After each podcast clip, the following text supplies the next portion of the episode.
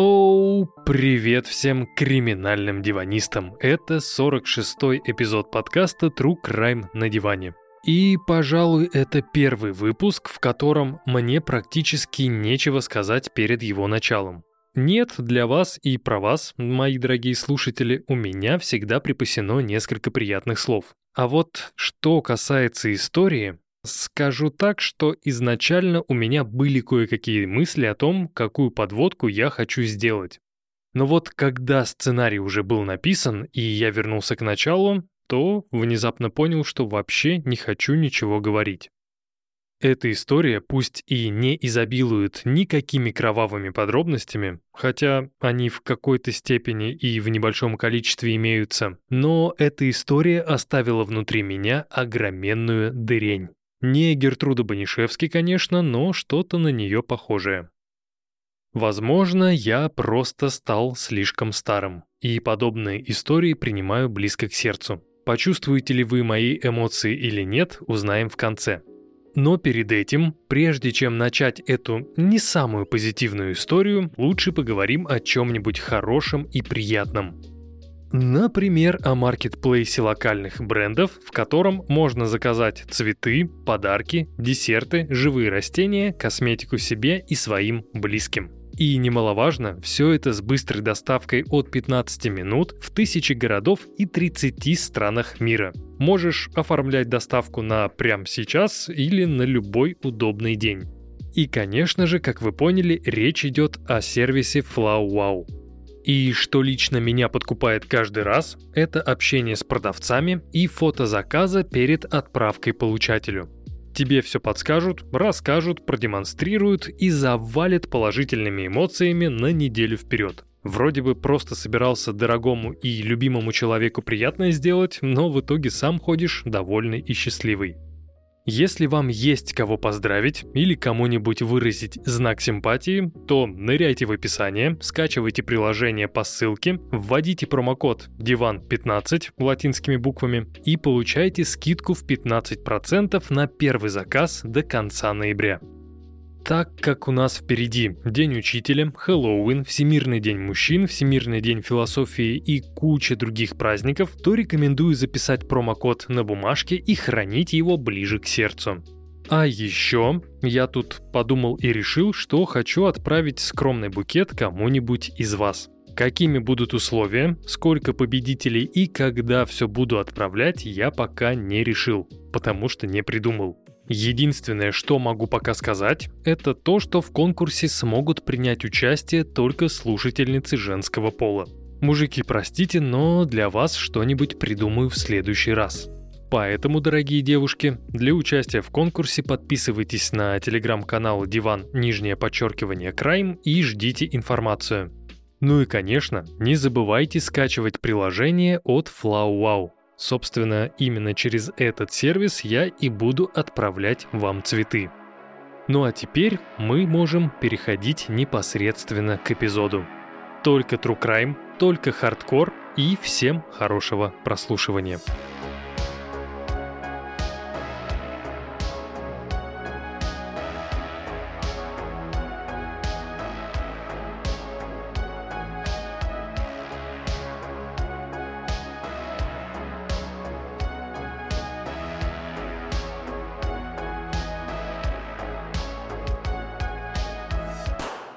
Роузбот, штат Техас, всегда был и остается тем крошечным городком, каковых на территории США огромное количество. Если не знаешь, где он точно находится, то никогда не найдешь его на карте, как ни пытайся.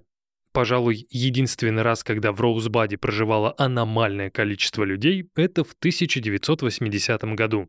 Тогда, согласно официальной статистике, население города составило аж 2076 человек.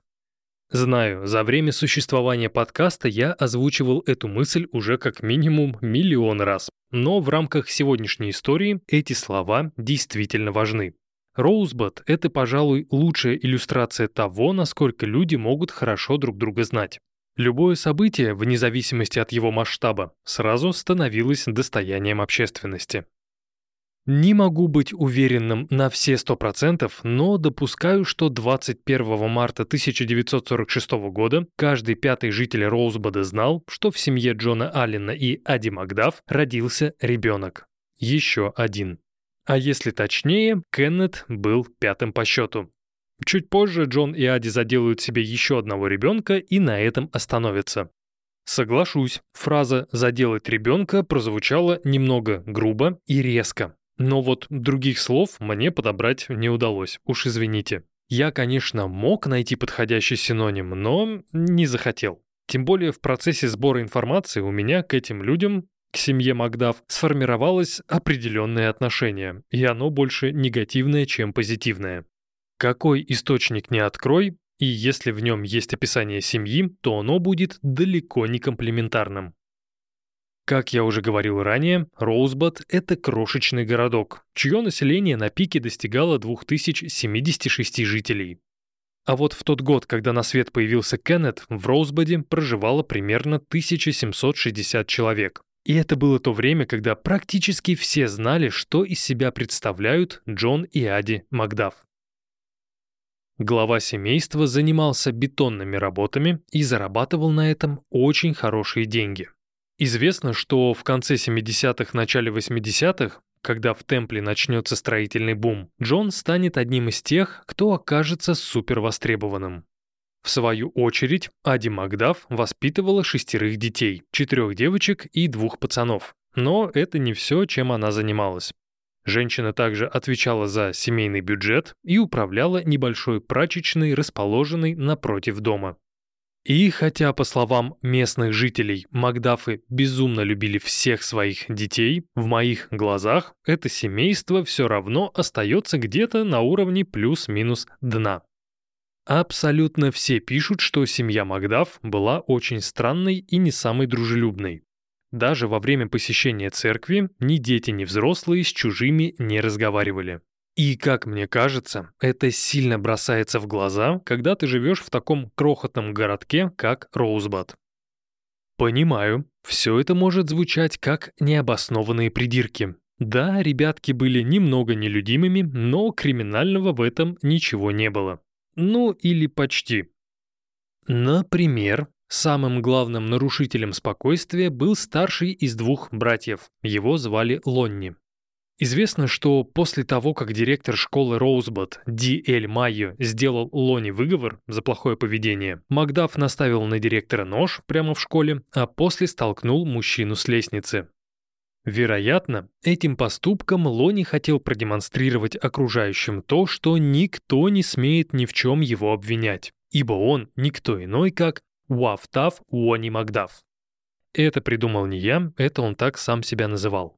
Да, паренек был не совсем креативным. И, кстати, забегая далеко вперед, скажу, что жил Лонни не очень долго.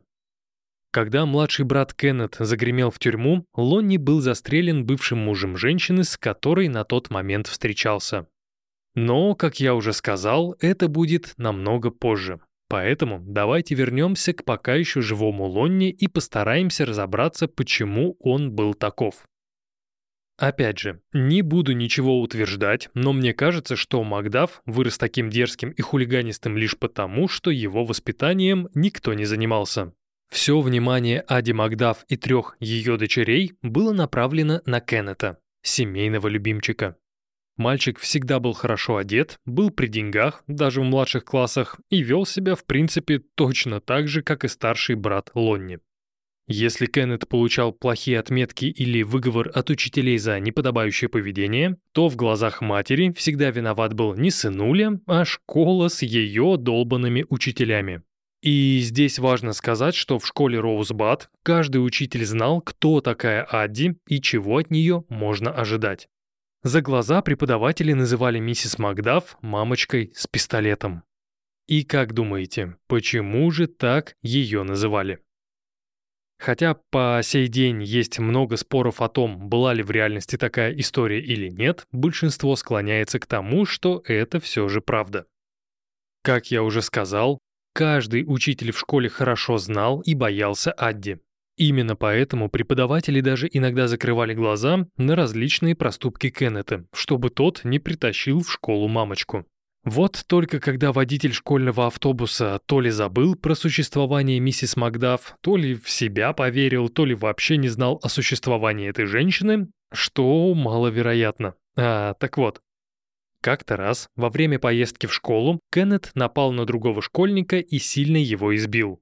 И когда водитель все это увидел, он сразу же остановил свой желтый автобус, выкинул Кеннета на улицу и поехал дальше. И, казалось бы, вроде ничего такого не произошло, но на следующий же день к водителю школьного автобуса подошла миссис Макдаф и, демонстрируя пистолет, попросила мужчину извиниться перед ее сынишкой. После этого инцидента, если он действительно был, Ади купила своему сыну шумный мотоцикл.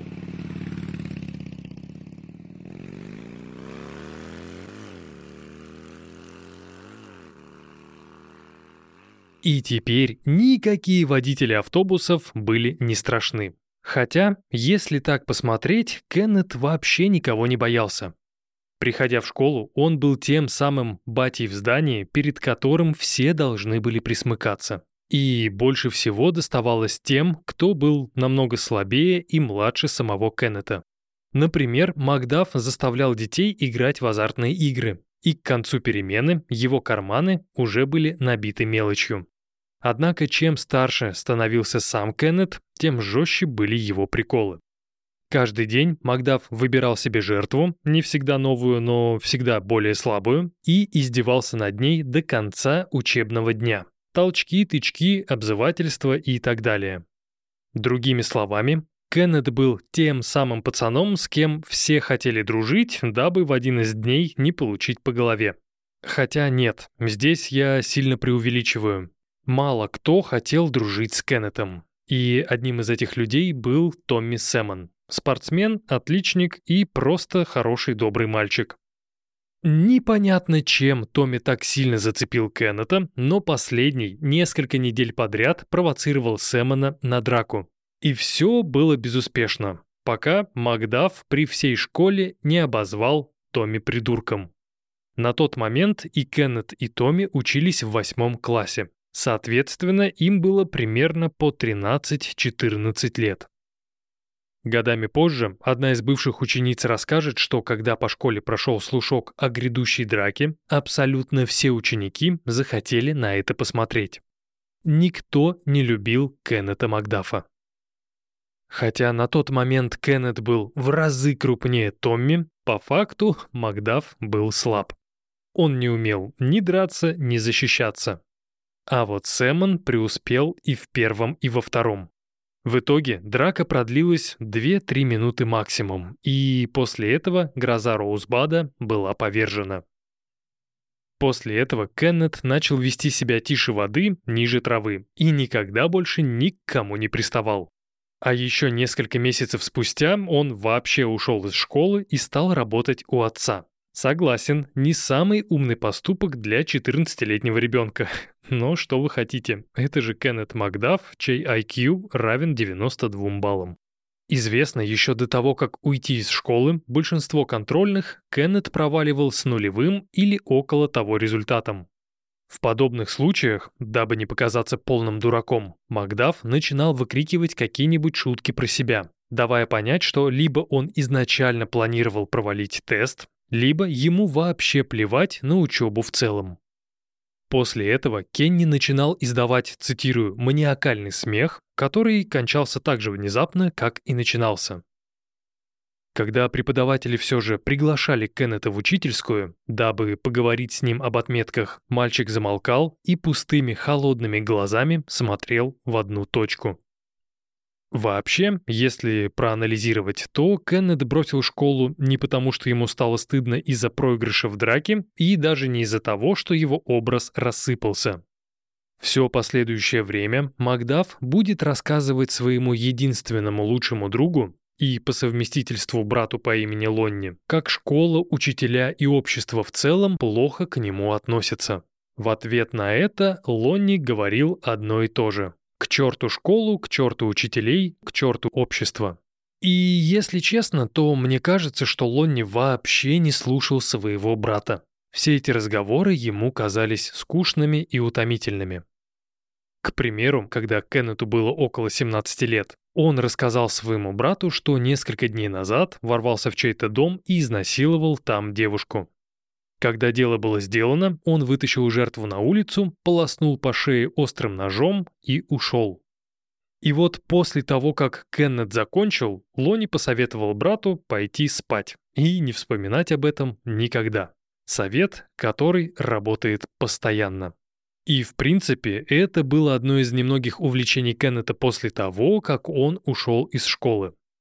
Так как друзей у подростка не было, то после работы он либо спал, либо копался в двигателе мотоцикла, либо катался на машине, либо бухал. Пить, к слову, Кеннет начал в 15 лет. Категорически осуждаю. И самое главное, стоило малолетнему Кенни подбухнуть, как его сразу же тянуло покататься. В итоге в нетрезвом состоянии Макдаф раздолбал несколько машин и столько же мотоциклов. Где подросток на все это брал деньги? Ответ простой. Дорогие игрушки Кеннету покупала мама. И хотя, как вы уже поняли, у семьи Макдаф деньги были, Кенни хотелось большего. Независимости, острых ощущений и чувства абсолютного превосходства. Кеннет решает начать воровать. Первой мишенью стал маленький магазинчик в нескольких километрах от Роузбада. Из него Кенни удалось вытащить 500 долларов. Из второго и третьего магазинов Макдаф украл патроны, мороженое, шоколадные батончики и несколько долларов мелочью. И когда Кенни решил, что он всемогущий, что даже умудрился обнести магазин 7-Eleven, в апреле все того же 64-го парень был арестован полицией Темпла, всего лишь в 40 километрах от Роузбада. На свободу Макдаф вышел сразу после ареста, а если точнее, то в тюрьме он даже не сидел. Не знаю, как так вышло, но детективам так и не удалось ничего доказать, поэтому Кенни был отправлен домой. Однако есть такое правило, если тебе один раз в чем-то повезло, это не значит, что повезет еще раз. К сожалению, к счастью, нужное подчеркните сами, Кенни об этом не знал и продолжал грабить различные магазины, оставляя за собой хлебные крошки размером с кирпич. В конечном счете техасской полиции все же удалось собрать все имеющиеся доказательства, и в феврале 1965 года Макдаф был благополучно осужден. 14 пунктов обвинения в краже со взломом в трех округах Техаса. Белл, Милом и Фолс. По каждому пункту Кенни был приговорен к почти четырем годам лишения свободы. Таким образом, если мы умножим 14 на 4, то получим плюс-минус 56. Следовательно, если округлить и не брать в расчет УДО за хорошее поведение, то Макдаф должен был выйти на свободу только в 2021 году в возрасте 74 лет. А теперь, внимание, немного судебной магии. Несмотря на то, что Макдаф был приговорен к 14 срокам, в силу возраста подсудимого, суд решил, что все эти сроки будут отбываться не последовательно, а одновременно.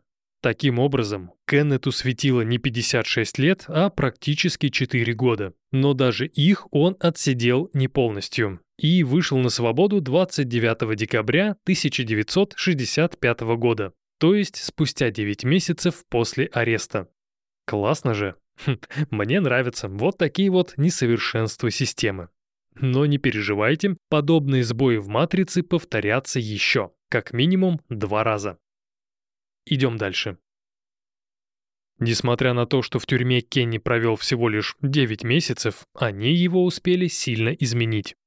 Теперь это был не худой 18-летний мальчик, а огромный мужик, пусть и 19-летний.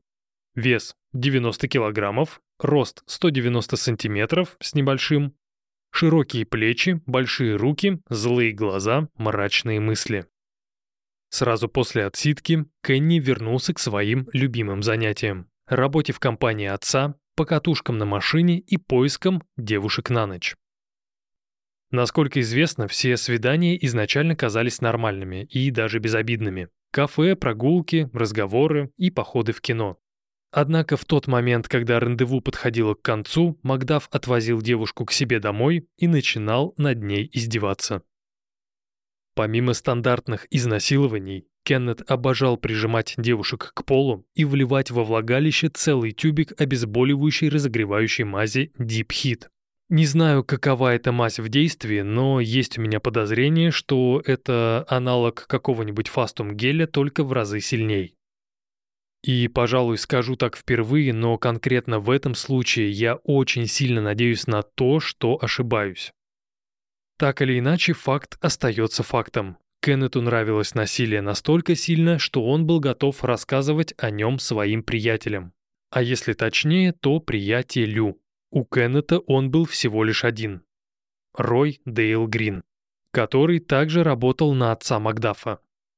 На тот момент Кенни было 20, а Рою 18. И, как пишут источники, как минимум один раз Макдаф проделал пытку с мазью непосредственно в доме Роя. На тот момент Грин проживал вместе с матерью. Убить женщину – это все равно, что прибить курицу. А знаешь почему? И те, и другие перед смертью невероятно громко визжат. Сложно сказать, как на тот момент Грин относился к подобным словам. Но точно известно, что вечером 6 августа 1966 года он окончательно убедился в том, что его друг не шутил. Утром Кеннет и Рой, как обычно, поехали на стройку в Темпл, чтобы залить там все как следует бетоном. А вот ближе к вечеру друзья решили прокатиться до Форт Уэрта на новеньком Додже Чарджере. Машину, к слову, Кеннету подарила любящая мама в честь выхода сынишки из тюрьмы. В силу того, что до этого момента Рой в Форт Уэрте никогда не бывал, он решил довериться другу, который приезжал в это место довольно часто. Сперва ребята немного покатались по самому городу, а потом Макдаф предложил доехать до соседнего Эвермана, где у Кенни жила знакомая. И, в принципе, сперва все было хорошо. Но это хорошо закончилось именно в тот момент, когда девушка попросила отвезти ее домой. И нет, с ней, к счастью, ничего не произошло. На знакомых Кеннет не нападал. А вот на других людей это правило не распространялось. Высадив подругу и проехав несколько километров в сторону дома, около одного из бейсбольных полей Кеннет замечает Форд 1955 года выпуска. А если точнее, парня привлекла не машина, а девушка рядом с ней. 16-летняя Эдна Салливан в футболке в бело-красную полоску и обрезанных джинсах. Этот вечер девушка проводила со своим 17-летним парнем Робертом Брендом и его двоюродным братом Марком Деномом – Последний специально приехал из Калифорнии, чтобы провести пару дней с братом и его девушкой. Мне бы сильно хотелось сказать, что этот уикенд подростки запомнят надолго. Но в тот вечер Кеннет Макдаф решил сократить годы жизни Эдны Марка и Роберта до минимума. Остановив свой новенький додж около бейсбольного поля, ровно за фордом Роберта Бренда, Кеннет Макдаф достает из-под сиденья пистолет 38-го калибра и выходит из машины. Что происходило дальше, известно только из показаний Грина. По его словам, когда Кенни вышел из машины, он наставил на троих друзей пистолет и приказал им залезть в багажник Форда. После этого Макдаф подошел к Рою и произнес следующее – «Да твою же мать! Рой, эти паршивцы успели разглядеть мое лицо. Теперь придется пустить их в расход». За рулем Форда, в багажнике которого находилось трое подростков, сидел Макдаф, а вот Доджем управлял Грин. Когда машины выехали за пределы города и остановились около поля, Макдаф вышел из Форда и, наставив на заложников пистолет, произнес – так, так, так, ребятки, сейчас мне нужно, чтобы юная леди немедленно вылезла из багажника. Когда Эдна Луиза была перемещена в багажник Доджа, Кеннет подошел к мальчикам и всадил в них всю обойму. Все шесть патронов. Два выстрела в Бренда, три в Денема и последний контрольный снова в Бренда. Как минимум один раз Кеннет выстрелил каждому мальчику в лицо – А вот что касается лица самого Макдафа, то, по словам Грина, в тот момент на нем была самая неподходящая эмоция. Ни гнев, ни злость, ни ненависть и даже не ярость. В глазах Кеннета отчетливо читалось спокойствие. Когда подростки были казнены, а другими словами это никак не назвать, Макдаф пытается закрыть багажник Форда, но у него это почему-то не выходит. Все с тем же непоколебимым спокойствием Кеннет подгоняет машину задом к забору таким образом, чтобы багажник не открывался. Когда Макдаф сел за руль своего доджа, не говоря ни слова, он поехал на юг. Машина остановилась лишь через 18 километров на грунтовой дороге. Здесь, на безлюдной территории, Эдна сперва была дважды изнасилована Кеннетом, потом один раз Роем, а после еще раз Кеннетом. Во время последнего изнасилования девочка громко крикнула, что Макдаф ей что-то порвал. Однако эти слова у Кеннета не вызвали никаких эмоций. После череды изнасилований Макдаф оттащил Эдну к передней части машины, прижал голову руками к земле и начал душить ребенка черенком от швабры – где он его взял, я не знаю. По словам Роя Грина, который в тот момент держал ноги Эдны, Кеннет с такой силой давил метлой на шею, что та, скорее всего, сломалась. И сейчас я говорю не про метлу, а про шею. И здесь, нужно сказать, Рой не ошибся. Шея действительно была сломана. После этого преступники перекинули труп 16-летней Эдны Луизы Салливан через забор и поехали домой – в ходе поездки убийцы остановились пару раз, чтобы выбросить документы мальчишек, а также свои вещи, на которые могла попасть кровь.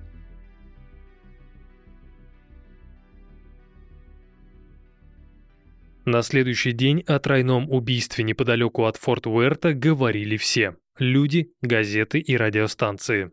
И если техасцы восприняли эту информацию с ужасом, один человек испытывал немножко другие эмоции.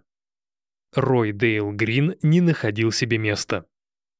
С самого утра парень был как на иголках, и сорвался он именно в тот момент, когда рядом были и друзья, и радио.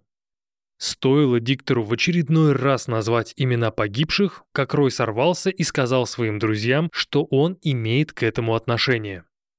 Он был одним из тех, кто мог остановить это чудовищное преступление, но не стал. Друзья, само собой, посоветовали Рою сразу обратиться в полицию. Грин, собственно, так и поступил, став главным свидетелем обвинения по делу против Кеннета Макдафа. Сам же Кенни свою вину на суде отрицал до последнего, и в этом ему помогали адвокаты, нанятые любимой мамочкой. Если коротко, то Адди, Кеннет и адвокаты настаивали на том, что во всем виноват не Кеннет Макдаф, а Рой Дейл Грин. По их мнению, именно этот человек являлся жестоким убийцей, а никак не Кенни. Кенни просто оказался не в том месте и не в то время. В рамках одного из пресс-подходов Адди заявила, что в момент тройного убийства ее сынуля проводил время со знакомой девушкой, с которой он познакомился в церкви. И, скорее всего, ее слова должны были повлиять на общественность таким образом, что ее сыночек не убийца. Он ходит в церковь, он добропорядочный гражданин и прекрасный христианин. Или как-то так. Тогда Адди даже заявила, что ее сынок слишком хорош для того, чтобы совершать такие ужасные деяния. Да-да-да, охотно верю.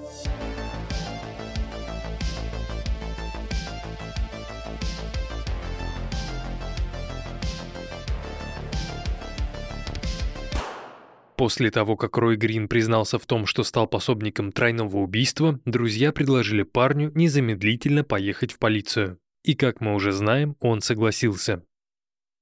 Этим же вечером Грин рассказал следователям, что произошло, как произошло и где произошло. Ну а еще Рой поведал детективам о том, где находится тело Эдны и как найти ее убийцу. С последним так вообще никаких сложностей не было. Незадолго до того, как убить троих подростков, Кеннет рассказал Рою, что этим вечером собирается пойти на свидание с девушкой по имени Джоан.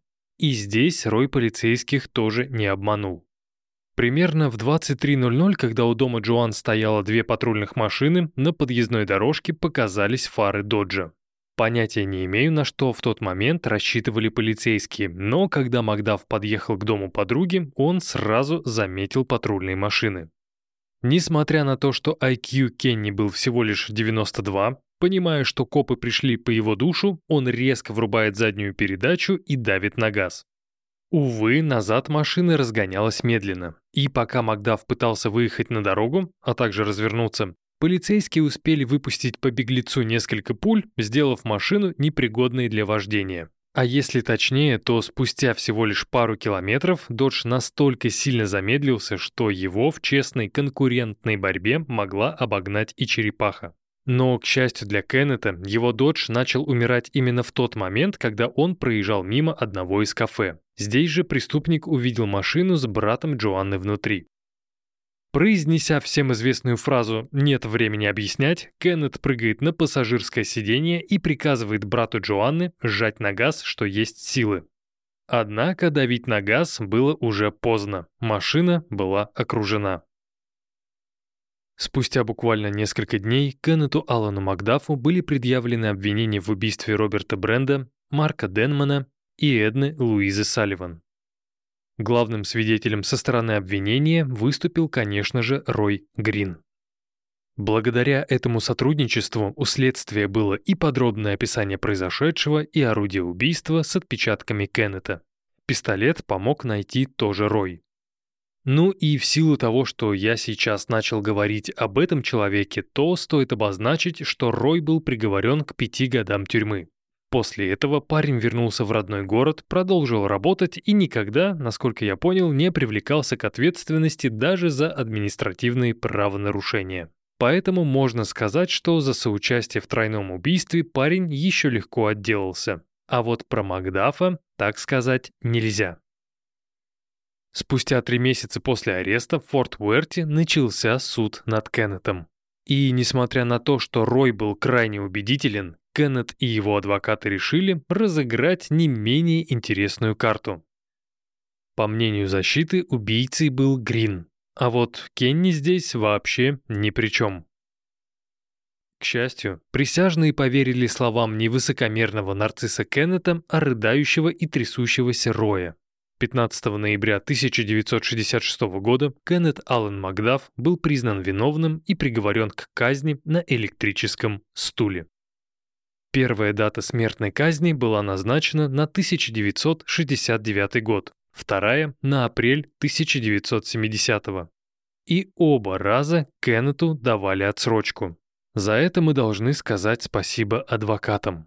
Но не только им одним. Потому что в 1972 году Верховный суд вообще психанул и решил, что давать присяжным право решать, казнить или не казнить, это жестоко, неконституционно и не по-христиански.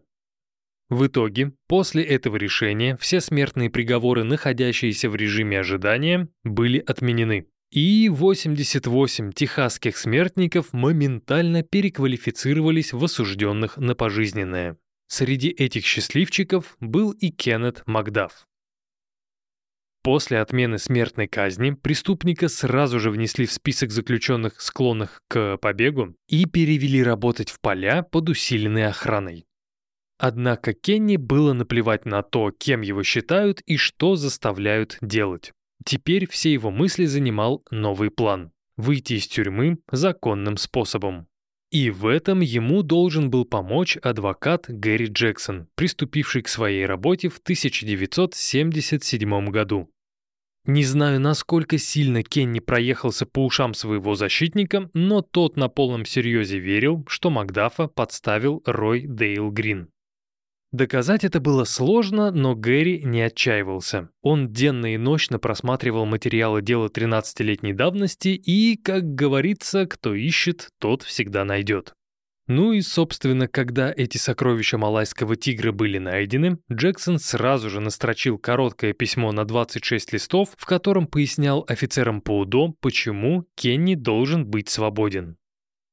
Ну что, дети, вы готовы погрузиться на дно?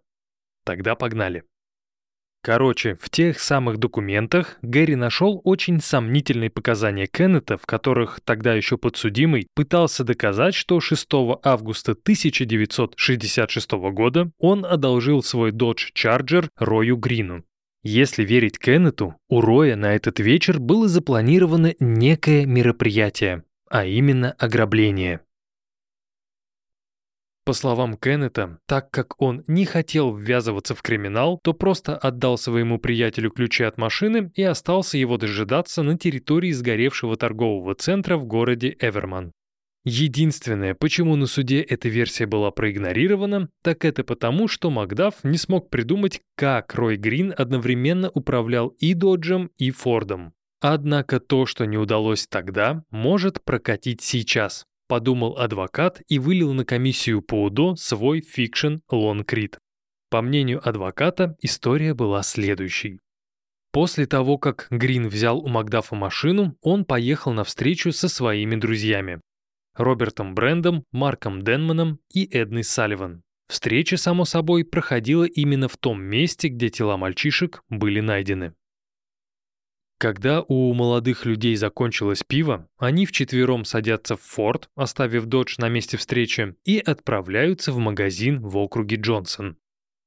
Доехав до места, где было найдено тело Эдны, Рой за каким-то хреном останавливает машину, достает пистолет и приказывает мальчишкам залезть в багажник.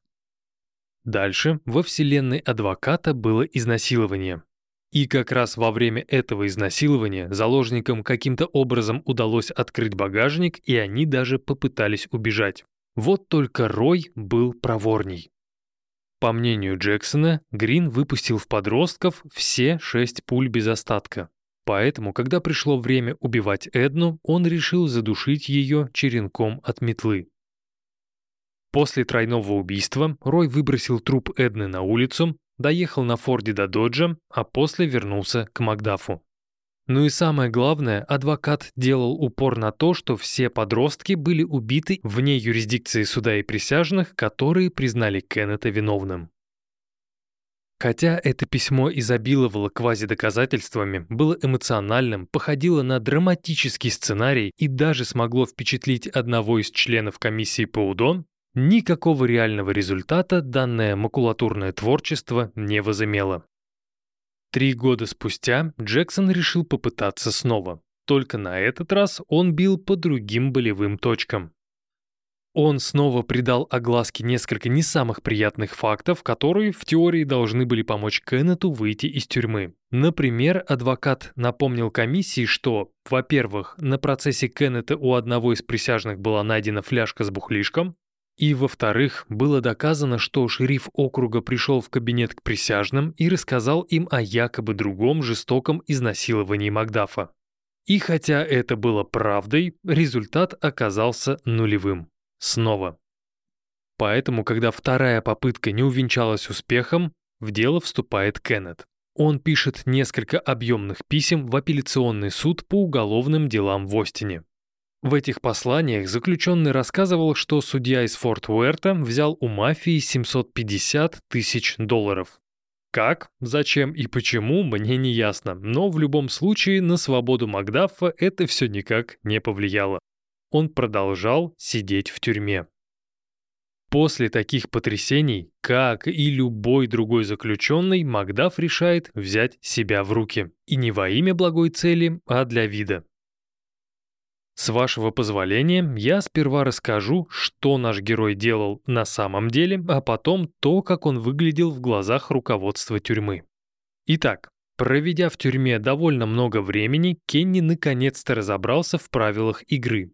Веди себя тихо, и будет тебе счастье. Поэтому, в силу того, что Макдаф не лез на рожон, у него вскоре появилась работа, которая заключалась в распределении новых заключенных по камерам. К примеру, он заранее знал, каких именно заключенных подселить к себе. Как правило, это были те самые люди, которые сильно накосячили на воле и могли попасть под замес в тюрьме. За определенную плату Кеннет таких пассажиров брал под свое крыло.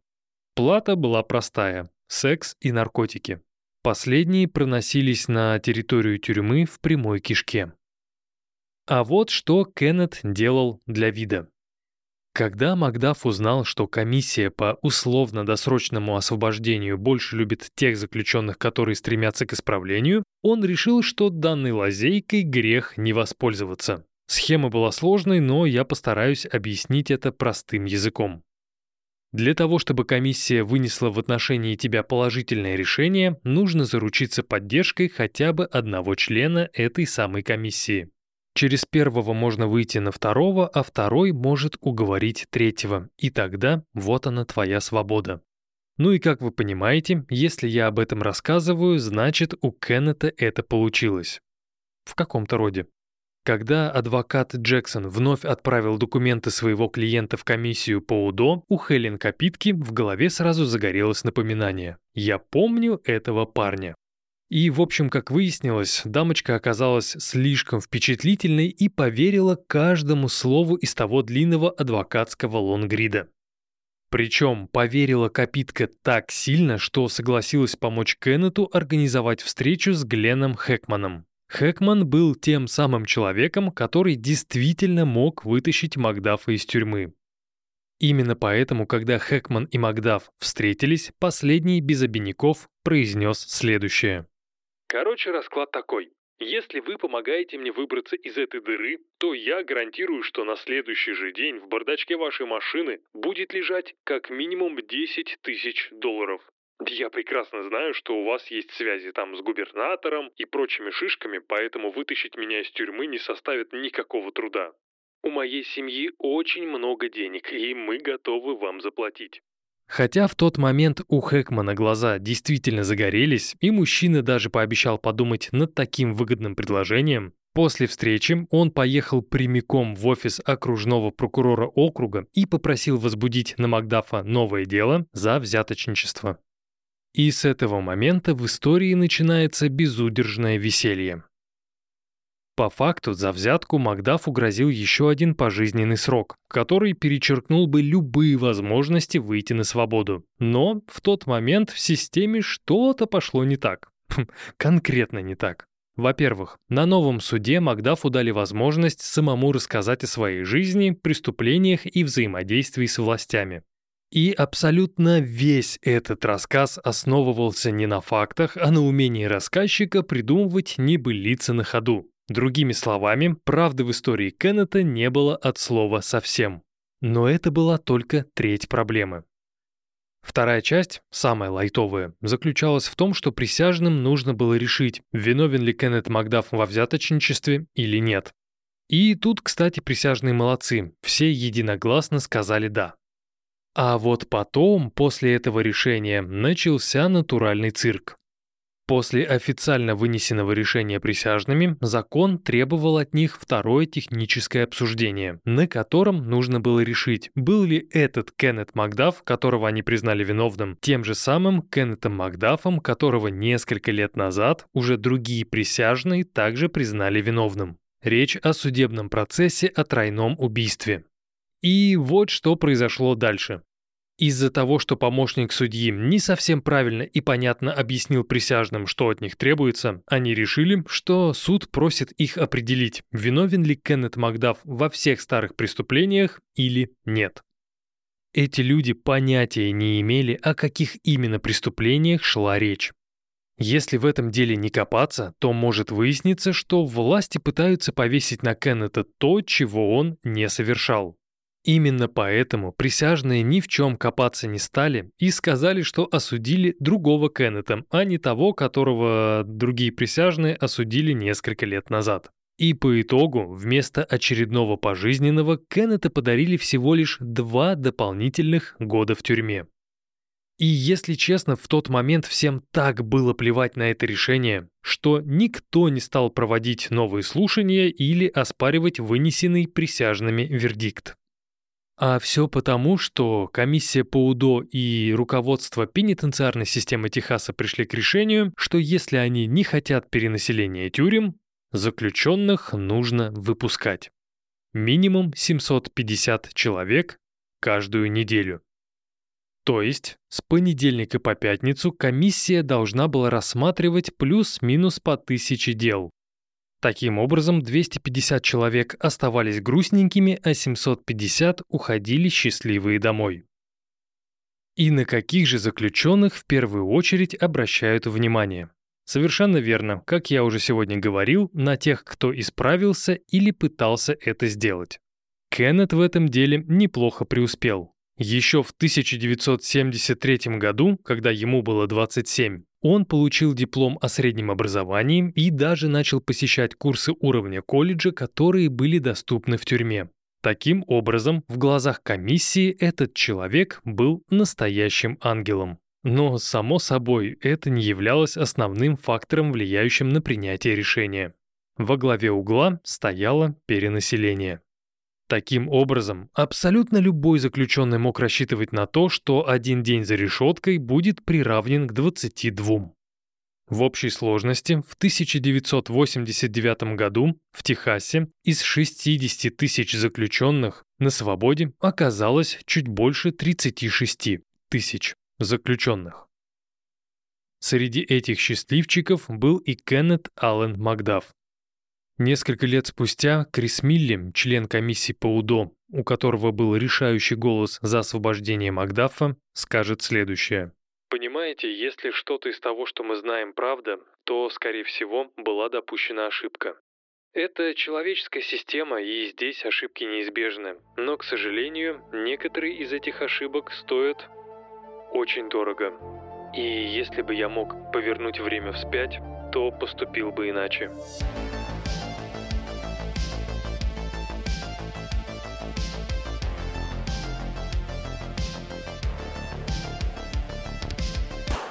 Несмотря на то, что комиссия по условно-досрочному освобождению предоставила Кеннету невиданной щедрости подарок в виде второго шанса, Макдаф решил не придавать этому особого значения. В июле 1990 года, через 9 месяцев после выхода из тюрьмы, Кенни вновь предстал перед судом. На этот раз он обвинялся в покушении на убийство на почве расовой ненависти. Насколько известно, находясь в центре Роузбода, Макдаф начал наезжать на группу темнокожих подростков.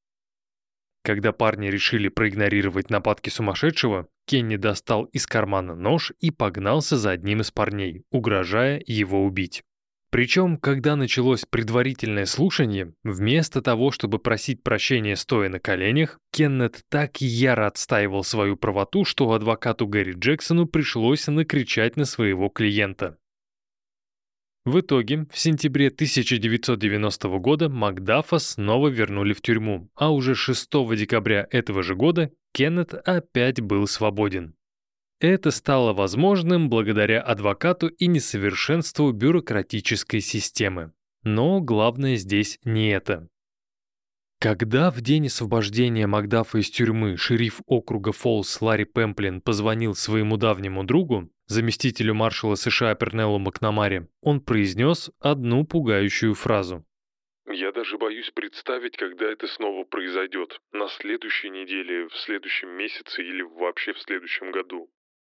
Но я уверен на все сто, что мы точно начнем находить тела мертвых девочек».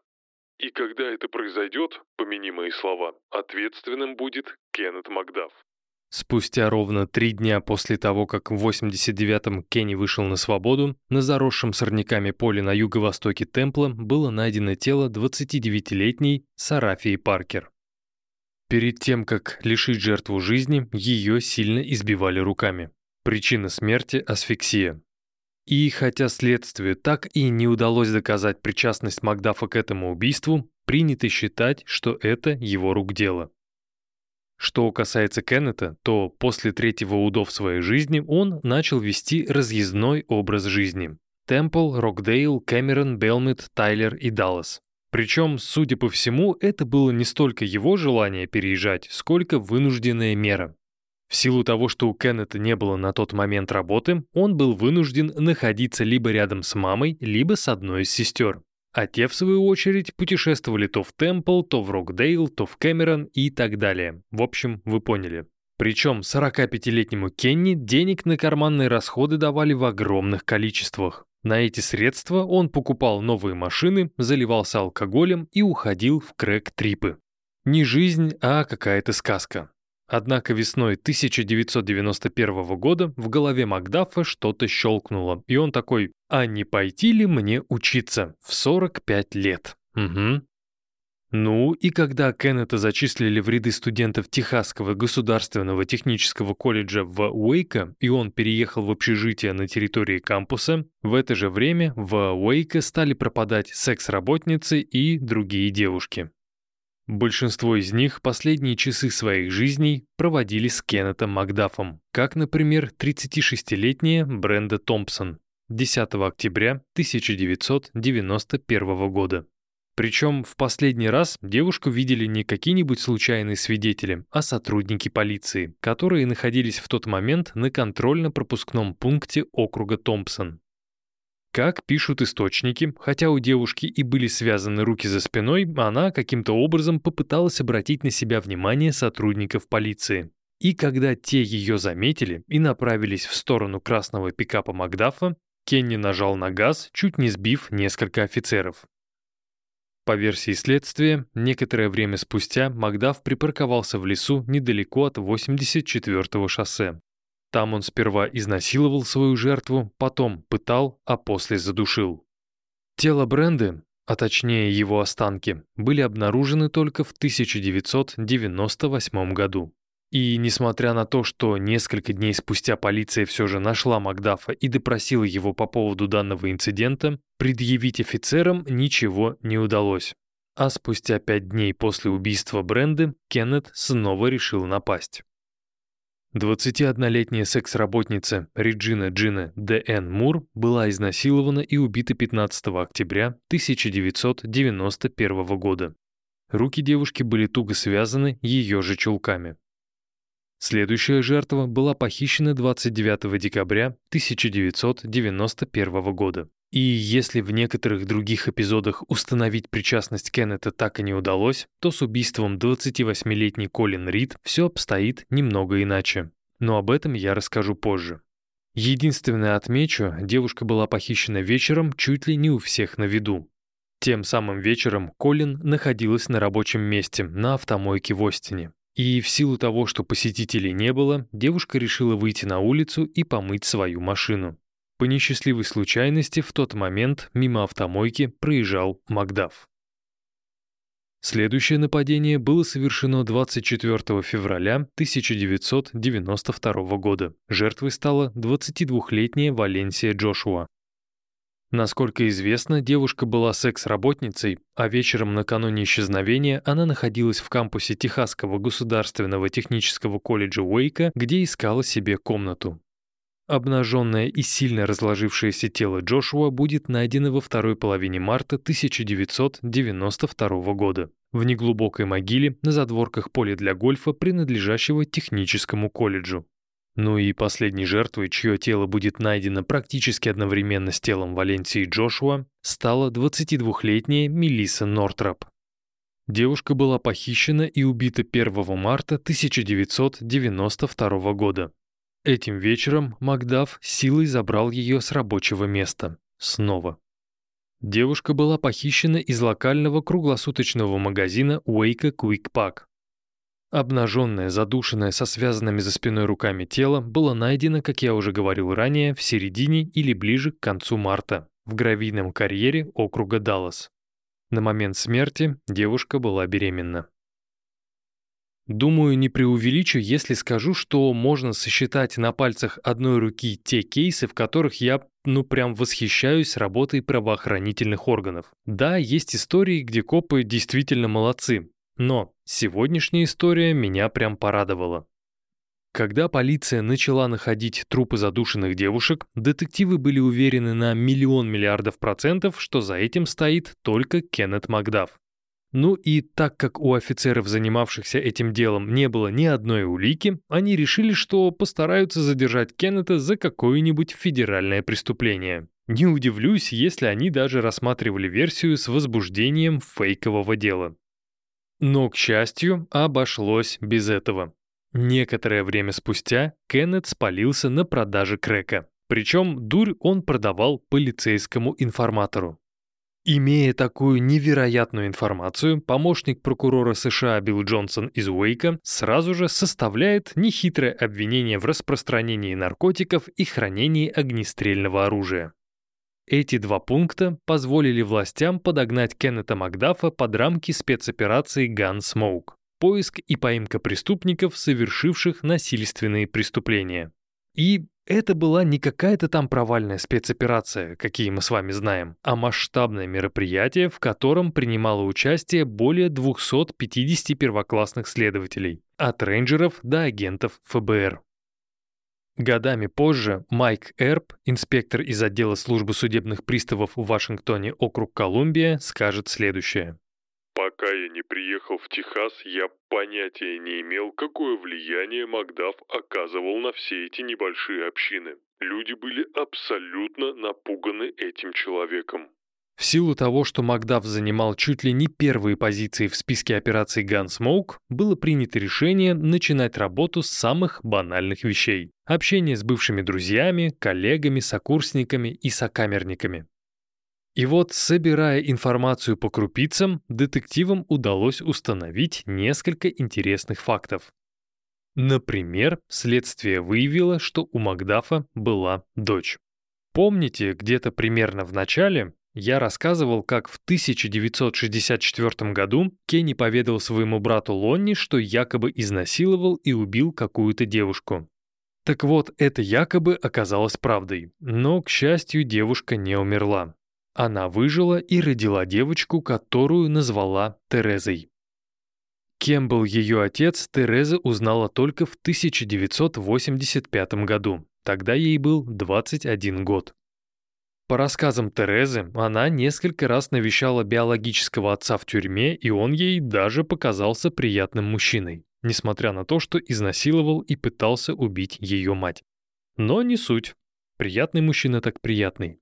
Так вот, когда Кеннет начал уговаривать свою дочь стать его поставщиком наркотиков в тюрьму и заняться проституцией в Лас-Вегасе, причем сутенером должен был быть сам Макдаф, Тереза решила от отца дистанцироваться. А потом и вовсе девушка переехала в другой штат, дабы Кеннет ее не нашел. И дело тут даже не в предложении заняться проституцией, а в том, что девушка узнала о некоторых вещах, которые знать ей было не нужно. Например, о том, что семья Макдафа заплатила 25 тысяч долларов бывшему члену комиссии по условно-досрочному освобождению, дабы Кенни благополучно вышел на волю в 1989 году. И только сейчас до меня дошло, что этим членом комиссии мог быть тот самый человек, которого я цитировал в конце предыдущей главы. Но я могу ошибаться. Вообще, что касается общения с Терезой, то всю добытую из нее информацию можно больше отнести к интересной, чем к полезной. А вот как раз полезная информация была добыта через бывших тюремных друзей. Один из таких бывших сокамерников Макдафа рассказал, вероятно, на добровольной основе, а рассказал детективам, что им следует пообщаться с одной наркоторговкой в Харкер-Хайтс. А данная барышня, имя которой неизвестно, в свою очередь направила офицеров к еще одному бывшему заключенному, который поведал о том, что Рождество 1991 года он провел в городе Остин вместе с Макдафом. И вот эта информация дала следователям многое. Они узнали, что на момент исчезновения 28-летний Колин Рид Кеннет Макдаф уже находился в Остине. Таких совпадений не бывает. Когда полицейские начали опрашивать людей около автомойки, в которой работала Колин, им удалось выяснить, что в тот вечер, 29 декабря 1991 года, к автомойке подъехал коричневый Тандерберт с двумя мужчинами внутри. После того, как эти двое засунули Рит в машину, водитель ударил по газам в сторону 5-й Уэст-стрит. Примечательно, что это была улица с односторонним движением, и Тандерберт в тот момент гнал по встречке. Некоторые источники пишут, что подобный стиль вождения можно назвать визитной карточкой Макдафа. Перебрав несколько имен, детективы вскоре пришли к выводу, что тот латиноамериканец, который сидел в Тандерберде с Макдафом, это, скорее всего, 34-летний Альва Хэнк Уорли.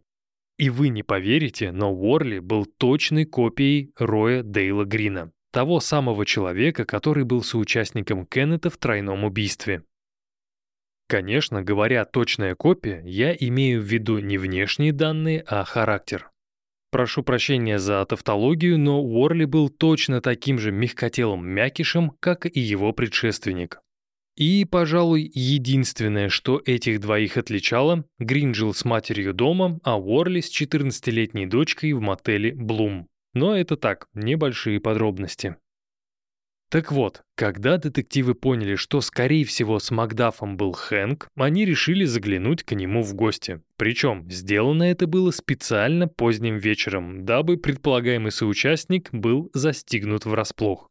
И хотя следователям это в какой-то степени удалось, Уорли поклялся, что знает Макдафа очень плохо, а если точнее, то они почти не знакомы. В течение следующих двух недель детективы периодически заглядывали к Уорли и интересовались, как у того дела. Как правило, визиты происходили или ранним утром, или поздним вечером. И вот в один из таких вечеров, когда Хэнк принимал гостей на своей пивной барбекю-вечеринке, к нему снова приехали офицеры. Когда к подозреваемому подошел Майк Макнамара, один из главных следователей по делу Макдафа, глядя на дочку Уорли, он произнес. «Хэнк, а ты вообще в курсе, что покрываешь где-то убийцу? Ты выгораживаешь того, кто давным-давно изнасиловал, замучил и задушил девушку не намного старше твоей дочки. Представь, что это могла быть твоя дочь, лежащая на земле с черенком от метлы на шее. Она лежит на гравийной дороге, хрипит, тянет руки к убийцу и просит, чтобы тот ее наконец... И где-то плюс-минус на этих словах Хэнк Уорли начал дико кричать. Когда Хэнк немного пришел в себя, он рассказал, пожалуй, самую страшную историю из своей жизни. Через четыре дня после Рождества 91 -го года он вместе с Кеннетом поехал в Остин, дабы найти там немного крэка на празднике. Объехав территорию университета, посетив несколько баров и пару других злачных мест, приятели пересекли Ламар, свернули на юг и оказались около автомойки. В тот момент Макдаф и заметил Колин Рид, моющую свою черную Мазду в одном из открытых боксов. По словам Уорли, после этого Макдаф припарковал свой Тандерберт в соседней ячейке и, не говоря ни слова, вышел из машины. Через буквально считанные секунды Кеннет вернулся обратно, однако теперь вместе с ним была Колин Рид. Макдаф держал девушку за шею таким образом, что ее ноги едва касались земли. Не обращая внимания на плач и мольбы отпустить, Макдаф бросает девушку на заднее сиденье, сам садится за руль, а Уорли приказывает сесть рядом с жертвой и следить, чтобы та не убежала. Когда машина покинула пределы Остина, Макдаф остановился и поменялся с Уорли местами. И пока Хэнк гнал по 35-му шоссе, Кеннет сперва раздел свою жертву догола, а после задушил сигарету у нее между ног. После этого Макдаф начал насиловать.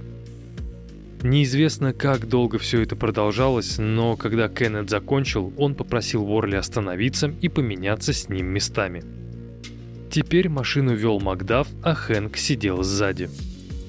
По словам Уорли, в тот момент он заметил, что руки Колин связаны за спиной. Однако эта деталь парня не остановила.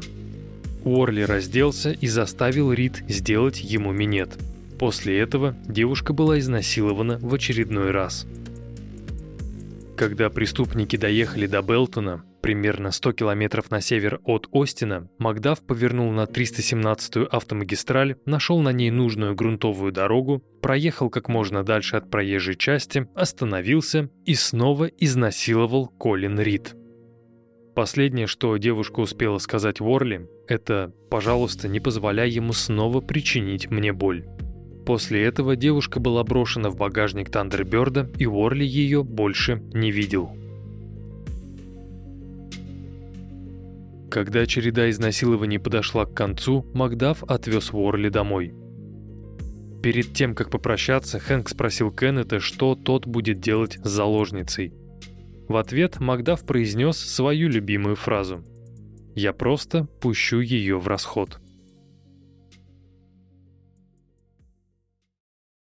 Как вы понимаете, такие свидетельские показания моментально отодвигали факт продажи наркотиков на второй план. Кеннета Макдафа можно и нужно было арестовывать. Но не все так просто. Была у следователей в этом вопросе одна крохотная проблемка. Кеннета Макдафа нигде не было. Он просто взял и исчез. И второй раз за выпуск я хочу выразить огромное уважение сотрудникам техасской полиции и спецгруппе по поимке Кеннета Макдафа в частности. Так как преступник исчез, детективы решили привлечь к его поискам общественность. Заявление Альвы Хэнка Уорли было моментально опубликовано во всех средствах массовой информации радио, газеты и ТВ. Но, пожалуй, самым действенным оказался телек. Именно по ящику в передаче «Их разыскивают в Америке» от 1 мая 1992 года показали полноценный сюжет о Кеннете Макдафе. И как я люблю говорить, там было все. И краткая биография преступника, и рассказ Уорли, и, конечно же, фотографии самого Макдафа. Результатов долго ждать не пришлось. 4 мая 1992 года, спустя всего лишь три дня после выхода передачи в эфир, в полицию Канзас-Сити, штат Миссури, позвонил мужчина, который сообщил, что его новый коллега, Ричард Фаулер, уж очень сильно похож на того типа из ящика. Также звонивший сообщил, что этот самый Ричард управлял мусоровозом. Спустя несколько часов Кеннет Макдаф был арестован на рабочем месте. До сих пор не ясно, сколько именно человек убил Макдаф, однако официальные источники говорят, что жертв может быть от 7 до 14. Тем не менее, на момент ареста оперативная группа была уверена, что Кеннет был виновен в убийстве девяти женщин. Но вот, когда дело дошло до суда, Кеннету было предъявлено обвинение лишь в двух эпизодах – Колин Рид и Мелисса Нортроп.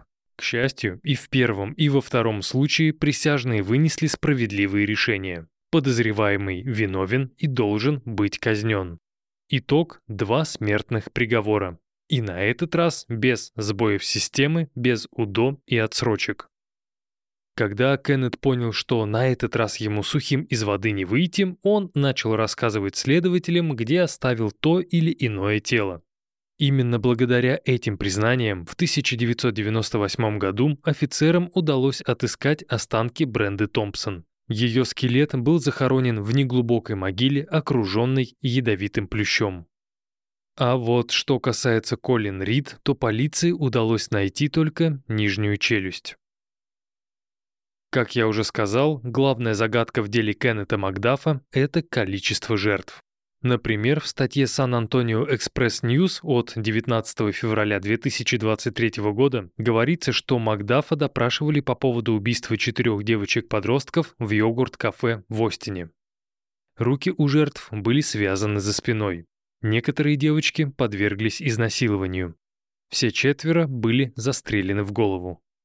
Но, к сожалению, в итоге доказать причастность Макдафа не удалось. Его это рук дело или нет, мы уже не узнаем. Кеннет Макдаф был казнен 17 ноября 1998 года посредством смертельной инъекции. На момент смерти ему было 52 года. Ну и в конце мне хотелось бы процитировать отца Кеннета. Точно неизвестно, в какой именно момент это было сказано, но мужчина произнес примерно следующее. «Если бы я узнал раньше, что мой сын сотворил, то государству не пришлось бы его убивать. Я бы сделал это сам». Эх, Джон Макдаф, а где же ты был все эти годы? Может, нужно было уделять чуть больше внимания своим сыновьям, которые по счастливой случайности выросли преступниками?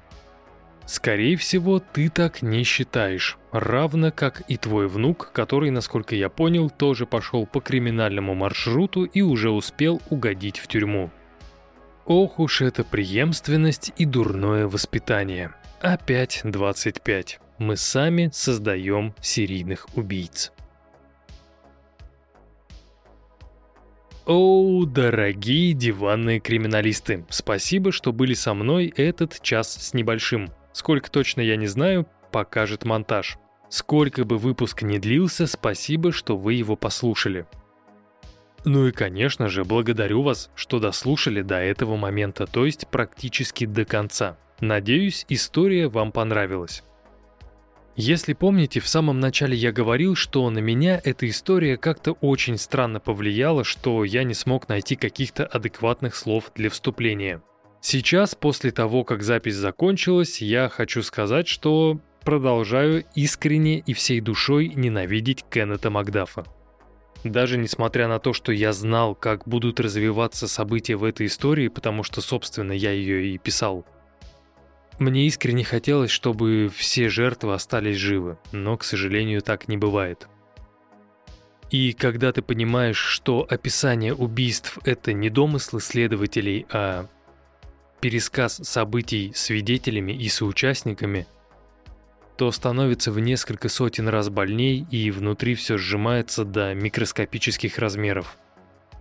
Таких людей, которые совершают такие ужасные поступки, просто не должно существовать на этой планете. Хотел бы я сказать, что данная история – это пройденный для меня этап, но, к сожалению, так я сказать не могу. Завтра будет еще монтаж, и я успею послушать данную историю еще как минимум два, а может три раза.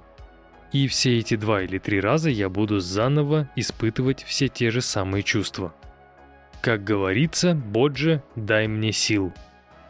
Да, чуть не забыл. Еще раз благодарю вас за прослушивание, сервис FlowWow за то, что во второй раз разместили рекламу в подкасте – и в-третьих, дорогие барышни, не забудьте подписаться на телеграм-канал «Диван, нижнее подчеркивание, Крайм», где я буду разыгрывать, скорее всего, не один букет, а, наверное, штуки три.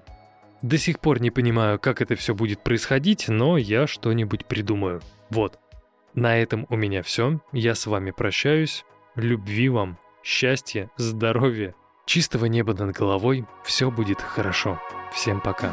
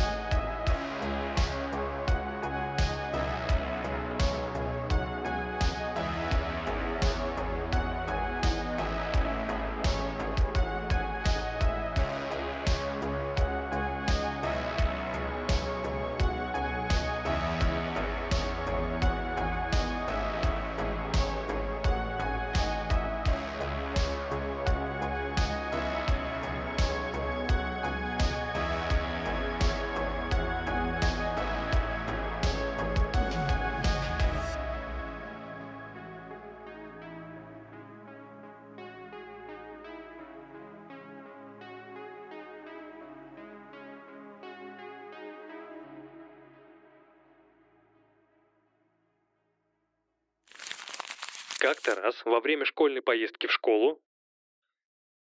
Угу. Во время школьной поездки в школу на школьном автобусе... Молодец. А... Как-то раз во время поездки в школу Кеннет напал на другого школьника. И, казалось бы, вроде ничего такого не произошло. Но на следующий же день к водителю школьного автобуса подошла миссис Макдаф и, демонстрируя пистолет, попросила мужчину извиниться перед ее сынишкой. И иными словами, она сделала то, что через десятки лет станет мейнстримом. Дон-дон-дон. Однако на газ давить было уже... Apple Watch мне только что сказали, что я большой молодец потому что выполнил разминку, сидя на стуле. Практически неподвижно. Магия. Когда парни решили проигнорировать нападки сумасшедшего, Кенни достал из кармана нож и погнался за одним из пар... Карма... Я только что комара рукой поймал. Так, на чем я остановился? Небольшое послесловие, мои дорогие друзья. Сегодня у меня 14 сентября, 3 часа 35 минут, то есть утро. Все записал, я молодец, горло болит, просто завтра, скорее всего, я буду молчать. А может быть и не буду. Последние 20 минут записывались под виски с колой. Чрезмерное употребление алкоголя вредит вашему здоровью, категорически осуждаю, никогда не пейте и даже не пробуйте. Я это сделаю за вас. Вот, как бы и все, хотел что-то сказать еще, и внезапно потерял мысль. Уже 37 минут. Все, всем пока.